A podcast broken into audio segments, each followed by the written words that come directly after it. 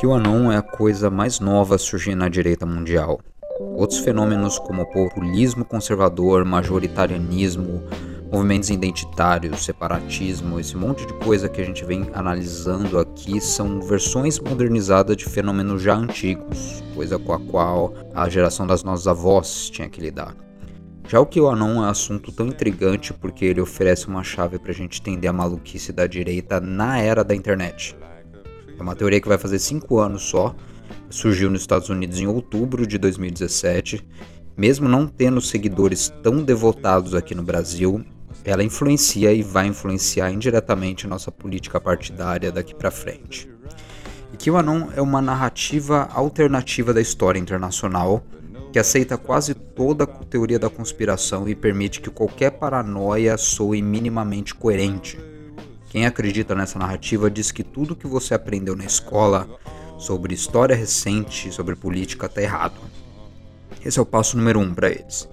Na verdade, os eventos contemporâneos que a gente acompanha na mídia também são uma fachada para um só evento real, de que existe um complô secreto de uma elite sem face operando por trás dos bastidores da mídia, da política, das universidades e que se constitui como uma força extrajudicial. Ela consegue mexer os pauzinhos do sistema judiciário sem seguir as leis.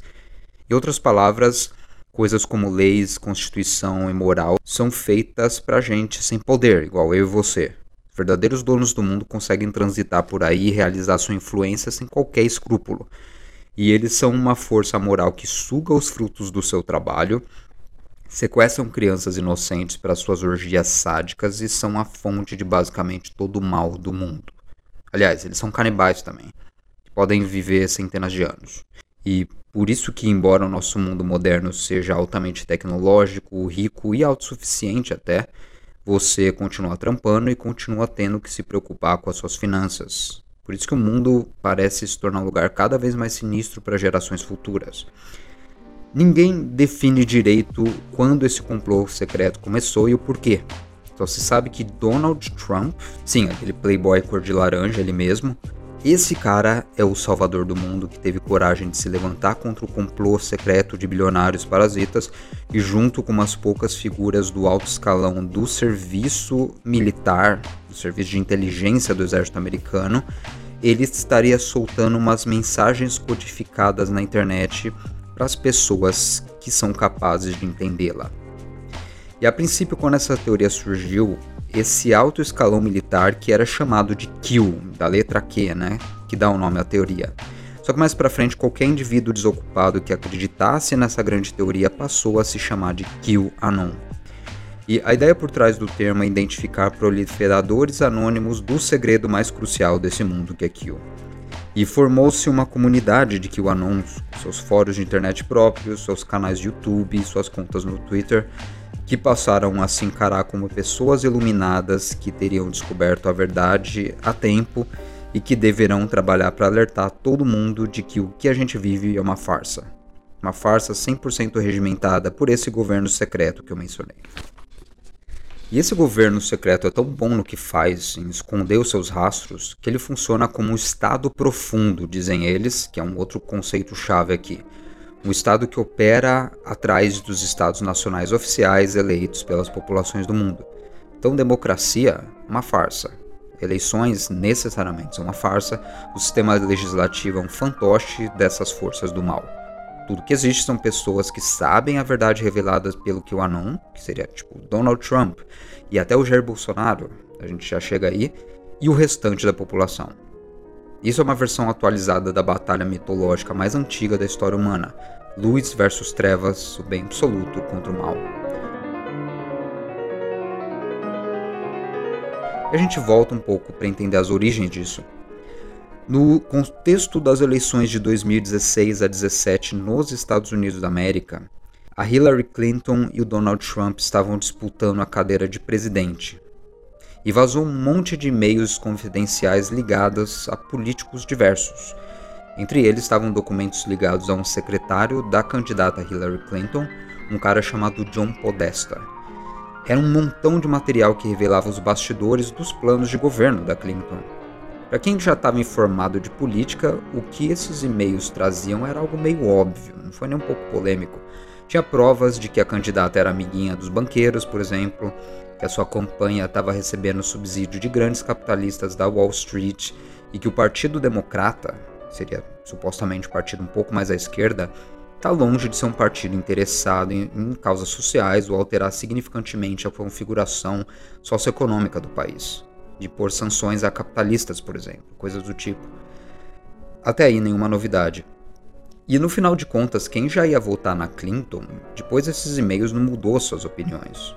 Quem ia votar contra ela continuou convicto de que o Donald Trump seria a melhor opção e era para ficar por isso mesmo. E na época, difamações contra Hillary eram bastante comuns. A gente já estava na era das fake news, é um ambiente bem conhecido para quem sobreviveu esses últimos anos no Brasil.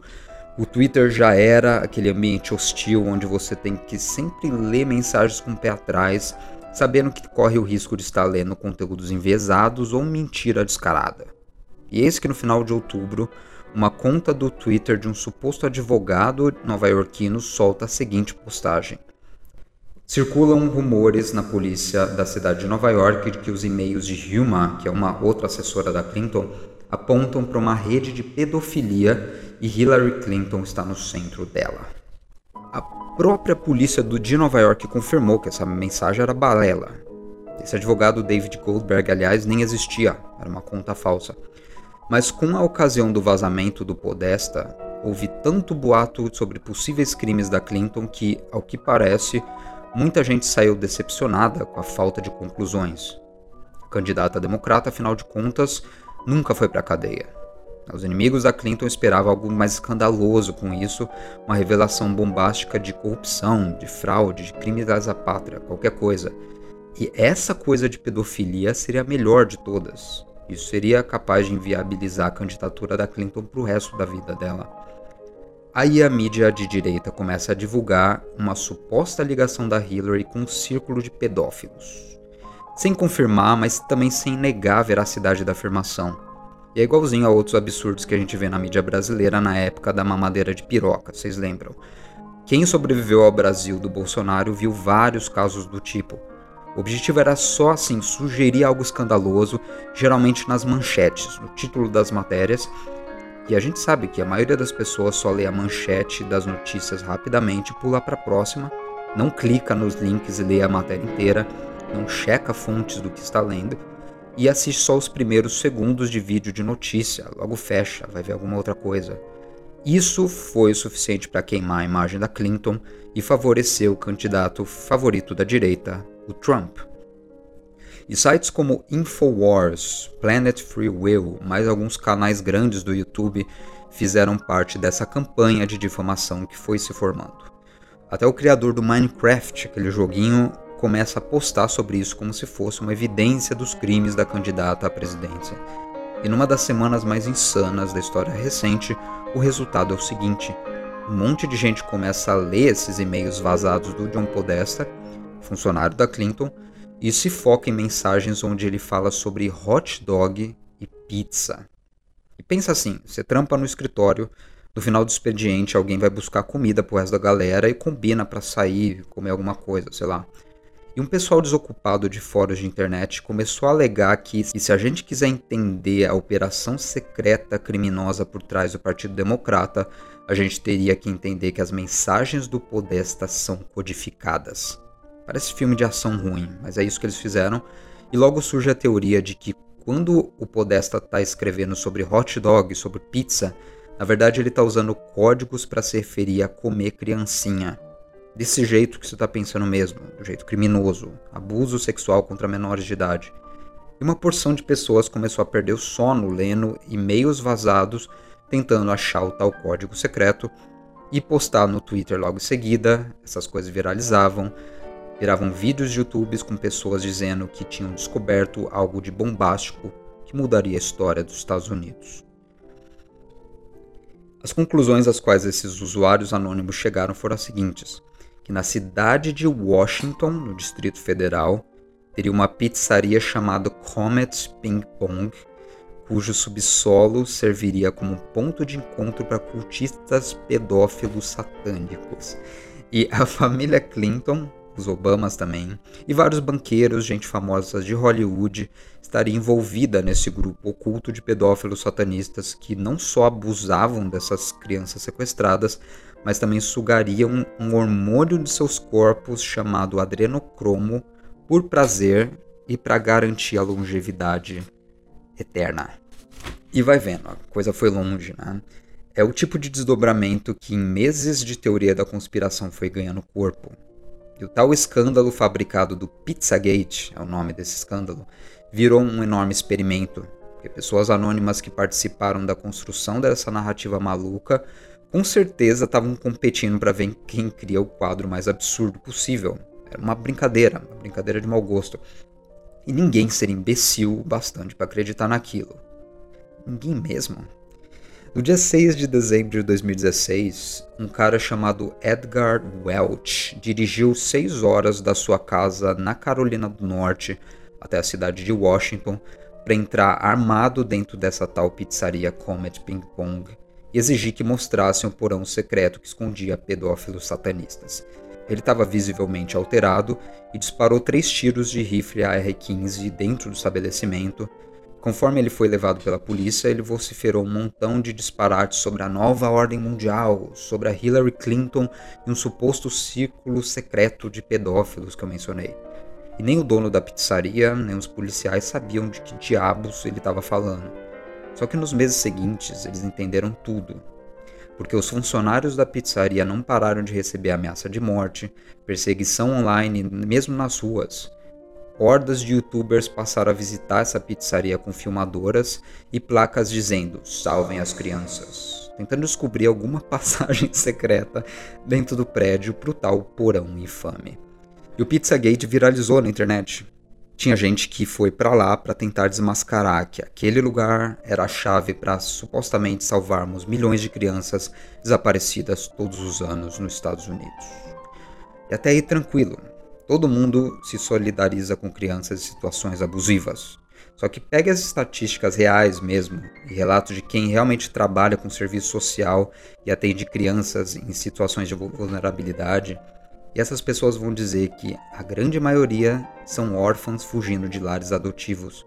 Em seguida vem crianças abusadas por pais e padrastos, então pacientes de algum tipo de distúrbio mental. Outros casos são até pais divorciados que não têm a guarda da criança e mesmo assim levam a criança para casa para proteger do outro guardião, da mãe e do pai, isso vira um caso de polícia. E o QAnon começou a soltar estatísticas falsas de que 8 milhões de crianças desapareceriam por ano nos Estados Unidos. Isso é falso porque, segundo um levantamento que eu deixo aí, entre o ano de 2010 e 2017 são menos de 350 crianças, e 95% desses casos são crianças que fugiram de casa por vontade própria. 99,8% são achadas vivas e saudáveis. E o primeiro grande estrago que essa brincadeira conspiracionista fez foi atrapalhar o trabalho de assistentes sociais e da polícia. Eles passaram a receber todo tipo de denúncia maluca sobre possíveis crianças sequestradas por milionários, canibais, vampíricos, pedófilos, e o dia inteiro. Linhas de telefone congestionaram por anos, com gente que não sabia diferenciar a realidade de teoria da conspiração. E o número de crianças não encontradas após desaparecimento acabou aumentando por causa dessa interferência de gente maluca. Ou seja, eles geraram um efeito contrário ao se solidarizar com uma possível conspiração hostil a crianças, causando mal indireto a crianças em situação de vulnerabilidade. Por que o nome Pizzagate? Isso veio do nome geralmente atribuído a escândalos políticos nos Estados Unidos. Então a gente tem nos anos 60 o tal do caso Watergate, ligado aos podres que foram revelados do presidente Richard Nixon e que fez o cara abrir mão da sua presidência. E essa era a grande piada, um escândalo político sério, só que envolvendo pizza, Pizzagate. Era um escândalo, aliás, que não provava nada, que gerou uma perda de tempo absurda, além de prisões e dor de cabeça para os funcionários dessa pizzaria, e tem gente que até hoje acredita nessa história.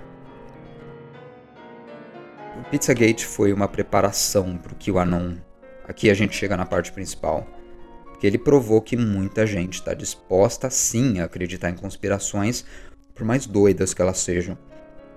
Quem participou ativamente nos debates do Comet Ping Pong acabou querendo mais. E aqui a gente tem a primeira horda que vazou para o QAnon. O dia 28 de 10 de 2017, alguém que afirma ser membro da inteligência militar americana, mas prefere não se identificar, posta uma mensagem estranha, propositadamente críptica, num fórum de mensagens do 4chan. E ela diz o seguinte: A extradição da candidata Hillary Clinton está em andamento desde ontem. Diversos países foram informados no caso de uma fuga entre fronteiras. Passaporte aprovado para ser marcado como suspeito a partir de 30 de outubro, à meia-noite e um. Há a expectativa de que ocorram tumultos generalizados organizados para resistir a esse ato e outras fugas dos Estados Unidos. E a mensagem continua. E novamente, Hillary Clinton é o alvo aqui, só que sem qualquer ligação direta com as acusações do Pizzagate. E mesmo ela não tendo sido presa na data indicada, seu passaporte não foi caçado e nada rolou de fato nos Estados Unidos naqueles dias, os seguidores dessa figura misteriosa começaram a especular. Será que a mensagem não deveria ser interpretada de forma menos literal? O que será que ele está querendo dizer de fato? E até as eleições de 2018, cerca de 5 mil dessas mensagens anônimas, no mesmo estilo hermético, surgem. Cada uma vira um meme que circula no WhatsApp e demais redes sociais, dão a falar, logo vão para a mídia e vira o que virou. Essas mensagens individuais passaram a ser chamadas de kill drops. Seriam migalhas de informação de um agente secreto com informação privilegiada dentro do exército americano para um público que estivesse disposto a interpretá-las. E muita gente acreditou que o próprio Donald Trump era esse kill. Outros já geraram teorias de que um general aposentado chamado Michael Flint, que é um doido varrido, visivelmente demente também, vive falando bobagem na mídia, seria o verdadeiro Kill. E o importante é que, fosse quem fosse, o Kill não podia revelar abertamente a conspiração desses líderes mundiais canibais comedores de criancinha até que ele estivesse pronto para oferecer provas cabais contra todos eles. Então, derrubar esse complô teria que ser uma jogada de mestre, mas com a ajuda da comunidade de QAnons esse dia iria chegar. Esse seria o dia da tempestade, eles chamam. Os fãs de QAnon pegaram um diálogo que o Trump, essa pessoa obviamente desregulada, teve com jornalistas. E ele disse alguma coisa como: a tempestade está vindo, no sentido de a coisa vai ficar feia para vocês da mídia liberal. Era uma troca de provocações dele num contexto X. E para os QAnons, decodificar qualquer possível mensagem desse líder máximo do país se tornou um dever. Existem casos de pessoas que largaram emprego e alteraram suas vidas pessoais completamente para se dedicarem a decifrar tanto as falas do Donald Trump na mídia, os tweets dele inclusive, quanto esses kill drops misteriosos que algum desocupado soltava na internet. E canais de YouTube e comunidades do Facebook voltados a essa decodificação atingiram milhares e milhares de seguidores. Essas plataformas, afinal, lucraram muito com isso, têm culpa nesse processo todo e demoraram até demais para começar a banir contas obviamente dedicadas à divulgação de notícias falsas. Hoje o YouTube de fato derruba canais de QAnon, mas tarde demais, o estrago já está feito. Eu falei lá atrás que o QAnon é uma teoria guarda-chuva, teoria que abrange várias outras, e esse é o motivo de seu sucesso na era da internet. Que em grupos de QAnon você vai encontrar, por exemplo, antissemitas, que acredita que o mundo está no estado deplorável que está porque é regido por judeus. Então, para eles, esse seria o estado profundo do que o Anon. E esse pode ser aquele seu tio-avô racista, que acredita nisso há décadas e décadas, mas que acabou embarcando nessa coisa de que o Anon porque ele não tem o que fazer, que é conveniente para ele. Daí vai ter outros doidos que fritaram o cérebro fumando pedra e que vão dizer que na verdade o grande complô é formado por répteis disfarçados de humanos, que vieram da parte escura da Lua e que estão infiltrados na mídia. Outros com pavor da esquerda vão dizer que são os antifas, liderados pelo magnata húngaro George Soros, que operam contra estados nacionais como Brasil e Estados Unidos para desequilibrar a economia desses países permitir que o comunismo global vingasse após um colapso completo do capitalismo. E os exemplos são números, um mais doido que o outro, tem teoria para todo gosto, para todas as demografias, inclusive. E o que o Anon aceita e respeita essas teorias diversas, contanto que elas sigam uma narrativa básica central. E a velha história: quando você entra num culto, vão sempre te contar uma história simples e aparentemente coerente desde o começo. Vão te dar autoestima, senso de pertencimento a esse grupo. Quando você vê, você já está vendendo sua casa e doando grana para o culto. O caso do QAnon não foi diferente, não é diferente. É uma narrativa básica e uma muito mais complexa. Tem seguidores que acreditam numa parte da história que reposta uma mensagem que alerta contra predadores sexuais de criança, por exemplo, na maior das boas intenções.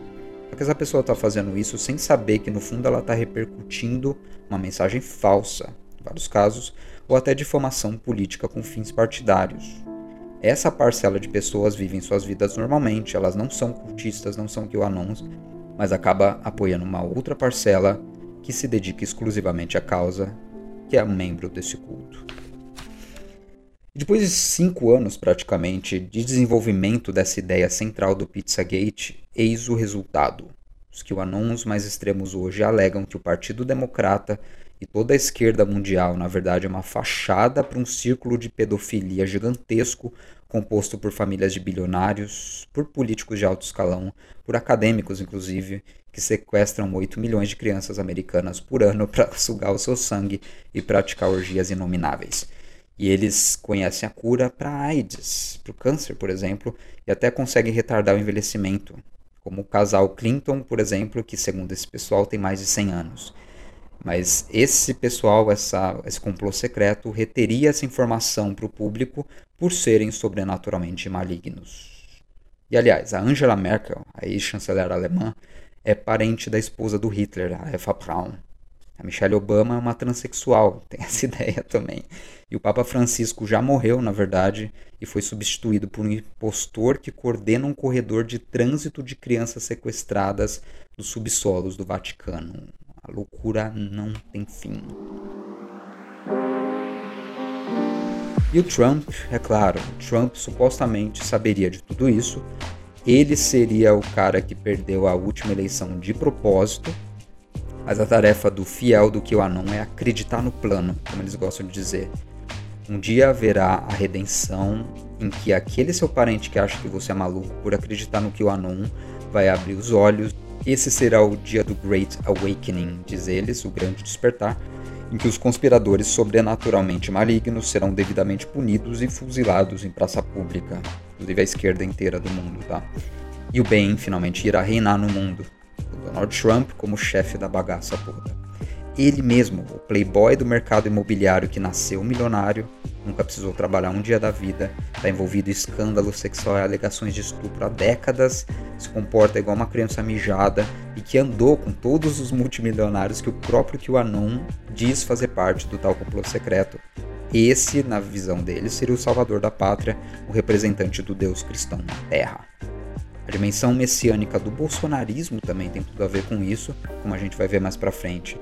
A história do milenarismo cristão com uma rompagem política conservadora, com seus líderes improváveis, postos pelo divino na terra para lutar contra um mal incomensurável, seja Hillary, essa canibal vampírica satânica, ou Lula, o cara que saqueou o Brasil segundo eles. Para Bolsonaro, as falas de Lula representam a mão do socialismo agindo no Brasil. Toda a campanha de fake news que elegeu essa criatura asquerosa no Brasil foi arquitetada na mesma época em que o Anon se desenvolveu. Existem uns pontos de contato entre esses dois fenômenos, inclusive de estratégia de comunicação, e a coerência interna desses dois fenômenos, digamos, é a mesma. Os norte-americanos, é claro, a gente sabe, eles são malucos. Segundo o levantamento do The Guardian de 24 de 2 deste ano, 2022, 16% dos cidadãos estadunidenses consultados acreditam em algum nível no QAnon. 16%. Quando eles não acreditam nos kill drops individuais, pelo menos eles vão dizer que acreditam em alguma versão dessa narrativa de que o mundo está sendo regido por uma elite maligna secreta para além das leis e além do poder do Estado que se reúne em algum lugar secretamente e destrói nossas vidas. E uma característica central dessas teorias da conspiração atuais é que elas nem precisam mais de uma teoria coerente. Elas só precisam de gente propensa a aceitar uma explicação bombástica para o estado atual das coisas, a crise política e pronto. Um ambiente como a internet, a teoria viraliza, assume estatuto de realidade. Sempre existiram cultos, sempre existiram conspirações doidas e geralmente elas são inofensivas. A gente tem que pesar isso também. Perigo é quando você tem uma leitura da realidade segundo a qual toda a informação do mundo é falsa, só o que sua conspiração ou seu culto diz é a verdade. Pois bem, a gente chegou num nível em que teorias da conspiração do tipo estão definindo o comportamento de eleitores e minando as democracias. Qual é o resultado disso? No dia 6 de janeiro de 2021, uma horda de maluco armado vindo de tudo quanto é canto dos Estados Unidos invadiu o Capitólio em Washington, exigindo o reconhecimento de que o Trump seria o presidente autêntico do país, embora a contagem de votos mostrasse o oposto.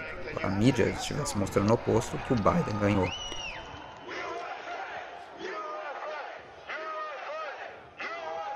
E tudo isso por causa de teoria de conspiração na internet. Essa é uma gente que nunca antes teria movido um dedo para lutar em prol de político, ou de ideia, ou de partido. Só que naquele dia, cinco pessoas morreram no dia da invasão, pelo menos 138 policiais ficaram feridos no processo, alguns se suicidaram em seguida. Um deles deve ter caído, sei lá. Se você está vendo isso antes de outubro de 2022, você sabe que o Jair Bolsonaro está adiantando que não aceitará resultados de eleição seguindo esse discurso conspiracionista de fraude iminente, apesar de não existir qualquer prova para tal. Isso tem a ver com o fato de que tanto ele quanto o Trump são os derrotados que não sabem perder? Com certeza. Só que tudo isso tem a ver também com o fato de que teorias das conspirações viraram a ordem do dia. O Trumpismo em si caiu, só que os QAnons continuam como um grupo forte. Essa é a sugestão do que vai acontecer no Brasil quando Bolsonaro cair. Lá na América do Norte, os QAnons continuam a eleger candidatos, aliás. As eleições recentes do midterm, a gente teve 26 candidatos e candidatas que defenderam abertamente essas teorias durante suas campanhas. There's a higher rate of candidates embracing QAnon Poucos foram eleitos, de fato, a maioria viraram motivo de pirraça, né? Mas essa é uma tendência que não vai embora tão cedo. E um deles, que é um crápula chamado Ron Watkins, alegadamente é o próprio cara que trollou milhares de seus compatriotas escrevendo as mensagens do QAnon, né, se passando pelo Q. Ele era o dono do fórum onde o grosso dessas postagens foram feitas. E agora ele tentou se eleger no estado do Arizona.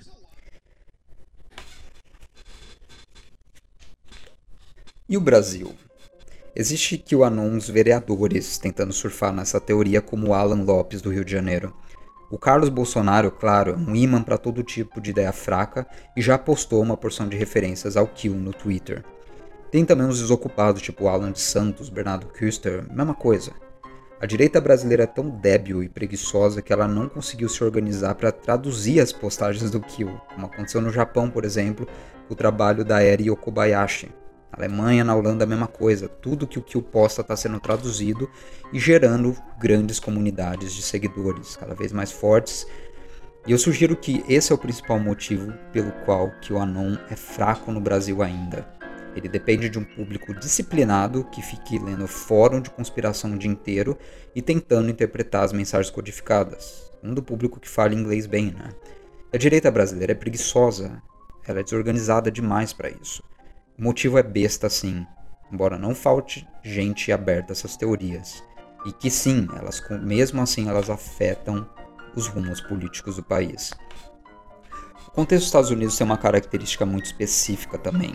Aquele é um país em constante guerras. Durante toda a sua história, só 17 anos eles não estiveram envolvidos em alguma guerra. E gerações e gerações de americanos foram inculcados com a ideia de que deveriam estar preparados para o momento em que uma guerra nuclear, ou que um ataque terrorista maciço, ou como uma invasão alien, qualquer coisa, seria anunciada na TV. E como bons patriotas, eles deveriam pegar suas armas para defender a pátria até a morte. Isso nunca aconteceu, é claro. É propaganda do governo para continuar recrutando jovens para o exército e mover sua máquina de guerra, que é super rentável, aliás. Só que o narcisismo de cada geração de americanos é tão absurdamente grande que essa geração sempre acha que vai ser aquela que vai cumprir a tarefa patriótica. E o QAnon é uma conspiração para esse tipo de público débil. Não à toa ele afeta muito mais homens, muito mais homens de meia idade, inclusive. Ele transforma um monte de velho molenga atrás de um computador em guerreiros virtuais. Dá um senso de satisfação para sua necessidade de defender seu país. No Brasil já não existe isso. Não existe militar brasileiro vivo que lutou alguma guerra contra o nosso país, de fato. E por isso que o Brasil absorve aspectos muito pontuais do QAnon sem precisar de explicação, sem precisar de uma teoria geral do complô secreto para que se sustente. A direita brasileira vive esse triste caso de ter uma autoestima e rigor intelectual tão baixos que compra qualquer coisa que seu irmão mais velho, os Estados Unidos da América, diz, sem questionar. É tipo uma criança mais nova que encontra validação num narcisista abusivo e se contenta com isso. Quer uns exemplos? Lembra daquele papo de hidroxicloroquina que o Jair Bolsonaro começou a defender do dia para noite? Pois é, isso veio do QAnon, na verdade. Em 9 de maio de 2020, o Kill postou o seguinte: País de origem da Covid-19, dois pontos, China. Cidade de origem do Covid-19, Wuhan. Quanto Wuhan esteve em lockdown? 76 dias. Quanto o resto da China esteve em lockdown? 16 dias. Daí tem uma, mais alguns textos, umas fontes, e a pergunta retórica que não é respondida: há quanto tempo os Estados Unidos está em lockdown? A ideia é que a China teria criado um vírus, o vírus da Covid, laboratório, para desestabilizar os planos do Donald Trump de salvar o mundo desse complô e que os chineses teriam controlado esse vírus super rápido, já que eles criaram, né? E tinham achado a cura para ele. Essa cura é a hidroxicloroquina. Então eles resolveram o problema do lockdown deles com perdas mínimas, enquanto os Estados Unidos estavam perdendo uma renca de gente, o Brasil também. E o Trump defendeu a cloroquina em meados de maio de 2020. Foi no mesmo mês que essa mensagem saiu. Como alguém que não entende nada de epidemiologia, ele soltou que esse medicamento anti-malária era droga efetiva contra isso, e seus assessores pediram para ele calar a boca. E logo ele esqueceu disso. Só que no outro dia, Jair Bolsonaro virou um defensor do remédio com uma cura milagrosa que os governos internacionais e a OMS estariam tentando ocultar dos brasileiros. Ele demitiu mais de um ministro da saúde que se negou a divulgar a cloroquina, começando com Mandetta, e cercou de um monte de puxa-saco, como a Carla Zambelli, como a Nise Yamaguchi, que pudessem defender suas ideias. Até que ele achou um bonecão de posto inútil, sem cérebro para ocupar o cargo do ministério, que levou à catástrofe da pandemia no Brasil. E tudo isso em nome de uma conspiração. Matéria da CNN Brasil de 15 de nove de 2020. Exclusivo, dois pontos, sem contestar, Exército paga quase triplo por insumo da cloroquina. Uma empresa de Minas Gerais vendeu ao Laboratório do Exército Brasileiro ao menos dois lotes de insumos importados para a fabricação da cloroquina por um valor 167% mais alto do que ela mesma tinha cobrado em venda à mesma instituição dois meses antes. O custo total desses contratos mais caros foi de 782,4 mil aos cofres públicos. E vai mais longe isso. Matéria da Isto é Dinheiro de 2 de 6 de 2021. Exército gastou 1,14 milhão na produção de 3,2 milhões de comprimidos de cloroquina em 2020. E a Anvisa geralmente estoca esses medicamentos para malária e lupus. A população precisa, parte dela precisa desses medicamentos, só que o exército aumentou a produção em mais de 10 vezes do que precisava, a custo de mais de um milhão de reais, e esse medicamento vai ficar lá, sem ser usado. Isso é a inteligência militar brasileira qual que é a origem de tudo, teoria da conspiração doida dos Estados Unidos.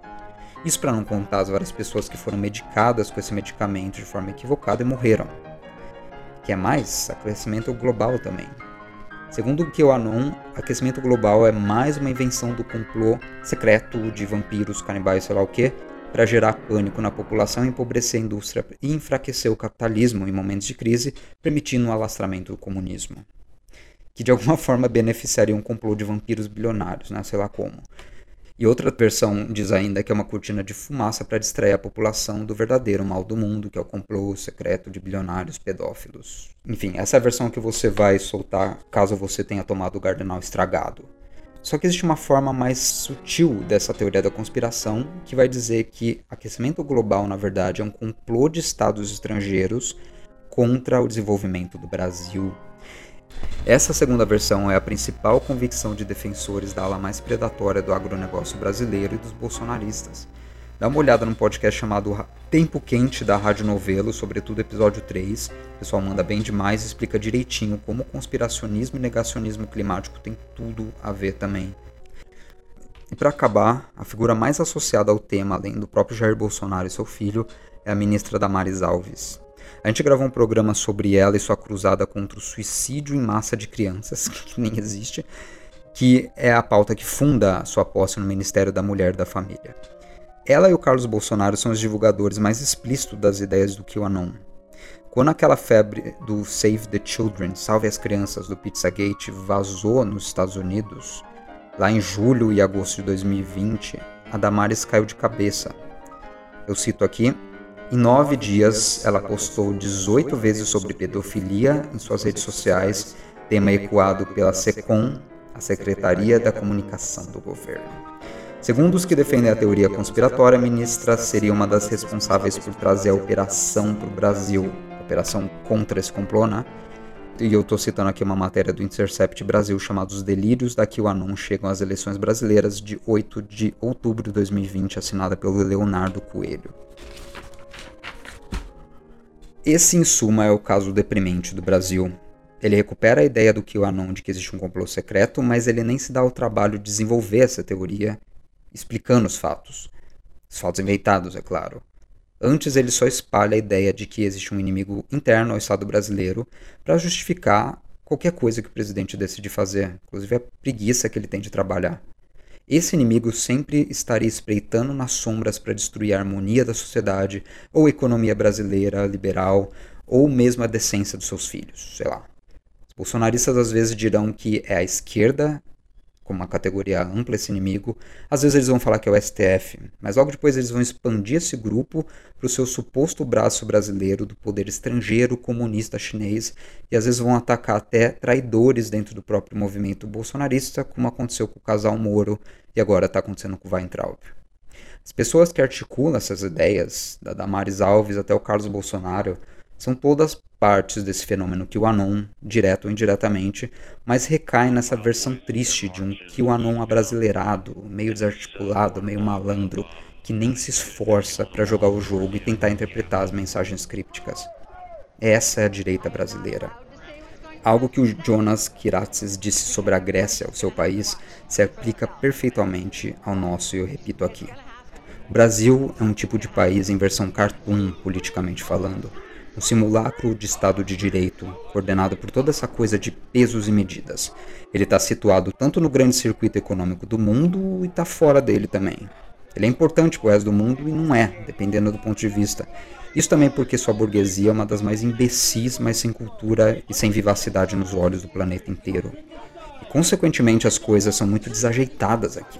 Elas são muito evidentes. Muito evidentes são os mecanismos de destituição de uma parte imensa da população por força da exploração de uma classe endinheirada minúscula.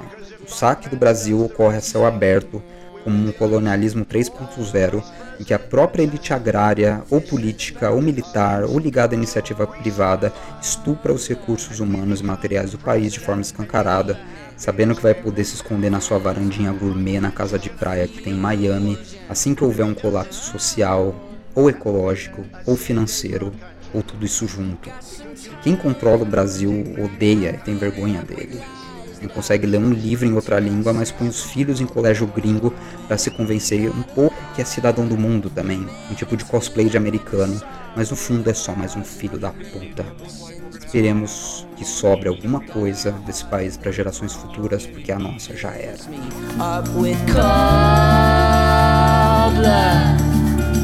I got a brain that fills me with illusions. Oh Lord, my love, oh love.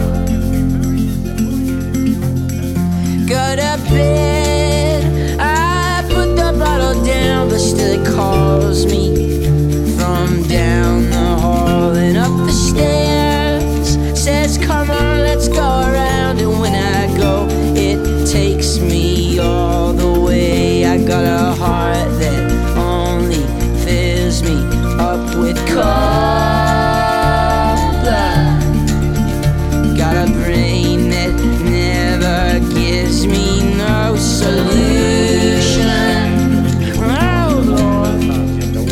got some cash. I borrowed from a man that didn't know he was a Lincoln, held him dear. Man, I held that money near, it disappeared.